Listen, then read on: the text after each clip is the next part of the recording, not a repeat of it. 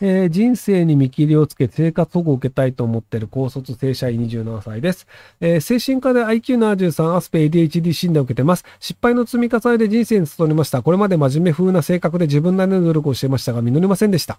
上司、同僚、友達、家族、親戚の人に打ち明けましたが、反対意見が多く、縁切りたくないで、えー、縁切りたくないですが、働きたくないです。えー、生活保護は自分には厳しいですが、頭が弱いので、多分働いても鬱にはならないです。えっと、あの、生活保護を取ったら縁を切らなければならないというのが勘違いです。別に縁を切る必要はありません。で、あの、相談をする必要もないです。あの、その、えっと、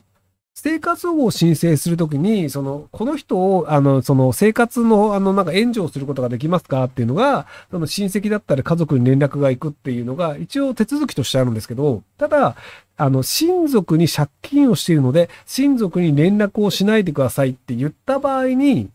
あの、連絡をしないというルールができたんですよね。まあ、扶養紹介というやつなんですけど、なので、生活保護を取るときに親族に連絡しないでくださいって言うと、自然に生活保護状態になりますと。まあ、自然にというか、一応申請が取りやすくなりますと。で、生活保護をもらった後も、生活保護をもらってるっていうのを一切言わないでください。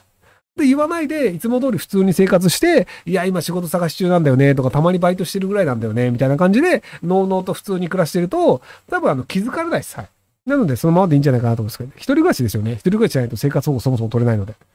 えー、11歳の娘ですが、学校生活頑張ってるから帰宅したら時間は自由に使わせてほしいと言います。好きなことは小説、漫画を読む、絵や漫画を描く、絵を歌う歌うです。好きなことを好きにさせて楽しんでほしい気持ちと、スポーツなり塾なり何か進めか迷ってます。ちなみにピアノと英語は好きで習ってます。全然問題ないんじゃないですか。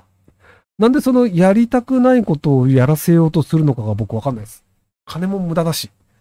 なので、その自分がやりたいことというのをずっとやって、で、その中でこれ面白いよねとか、じゃあ絵はどんどん上手くなりたいから、上手い絵の人を見たりとか、その上手い描き方を描いてる人の動画で見て、あ、こうやって上手くなるんだ、みたいなので、試行錯誤してどんどん人は成長していくので、なので興味があることでやりたいことがあるんだったら全然いいと思うんですよね。で興味のないことでやりたくないことで、その時間を費やされたりすると、そのやってることが嫌いになっちゃうんですよね。これが、例えばじゃあその、えっ、ー、と、じゃああんまり興味がないけど、プログラミングスクールになんか1日2時間行かせました。で、この2時間が早く終わってほしい。そしたら家帰って歌歌えるのにとか絵が描けるのになると、もうただプログラム嫌いになるだけなんですよね。なので、あの、その、何にもやらないで家でゴロゴロしてますとかであれば、じゃあ何か好きな習い事とか探してみたらいいんじゃないですかってアドバイスは僕はすると思うんですけど、やりたいことがあって、で、それがそのなんか社会的に問題のないやりたいことなのであれば、なんかその道にどんどん時間を使わせればいいんじゃないかなと思いますけども。え明日、淡路島に行くのですが、おすすめスポットありますでしょうか？知ってたら教えてください。知りません !30 代子供2人の4人家族です。えっ、ー、と、僕が淡路島について知ってる知識でいくと、えっ、ー、と、オリーブを作ってるのは小豆島で、えっ、ー、と、淡路島、あれか、あの、パソナの、パソナアイランド的なやつがあるんですよね。確かパソナの本社が淡路島かなんかにあって、で、一応そこで、あの、いろいろとそのパソナ関係の人たちが働いてるみたいなのがあって、あ、玉ねぎ作ってるね。でも別に、玉ねぎそこで買って食ってもそんなに変わんないだろうな。別に輸出、その、日本中、別に淡路島じゃなきゃ、あの、なんか作れないような玉ねぎ料理あるわけでもないだろうし。なんでそのなんか、パソナのそのなんか建物とか見て、あの、あ、こうやって人買いで儲けてんだ、パソナってすげえな、みたいなのを見ると僕は面白いと思うんですけど、まあ、そうじゃないとね。あ、なにイザナギの神社があるの？あ、そうなんだ。へえ。なので、あの、僕よりコメントとか詳しいので、コメント読んでください。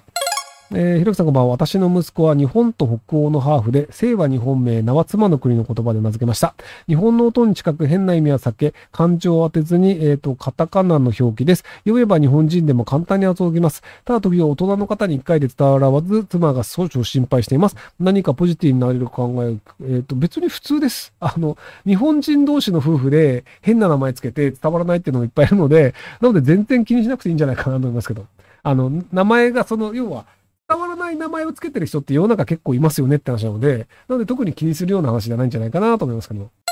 えー、27歳男です。トラックドライバーをしていて、仕事中にいつもコーラなどの炭酸ジュースを飲んでしまいます。これは病気また依存症なのでしょうか？仕事以外緑茶など飲んでます。緑茶の考え方いただけたら幸いです。えっと、ストレスが溜まったり考え事をしてるときに糖分を取りたくなるっていう風に人はなるのです。なので、あの、普通なんですけど、ただ糖分取れればいいだけなので、あの、その炭酸を飲まないでフルーツジュースとかの方が健康になるかもしれません。そのあの炭酸と糖分が両方あるものをずっと口の中に入れてる状態だと、なんか歯の加カルシウムが削れがちで虫歯になりやすいみたいなのがあったりするので、なので炭酸は抜いた方がいいのかなと思うんですけど、あとその、あの糖分を飲んでもいいんですけど、飲み終わった後はその口の中、あの、なるべくそのうがいをしたりとか、あの、まあ、運転中だったら水口に入れて外に吐くとかでもいいんですけど、その糖分が口の中にずっとある状態っていうのはあんまり長時間続けない方がいいんじゃないかなと思います。なので、あの、働いてる最中は甘いものは全然いいんじゃないかなと思いますけど。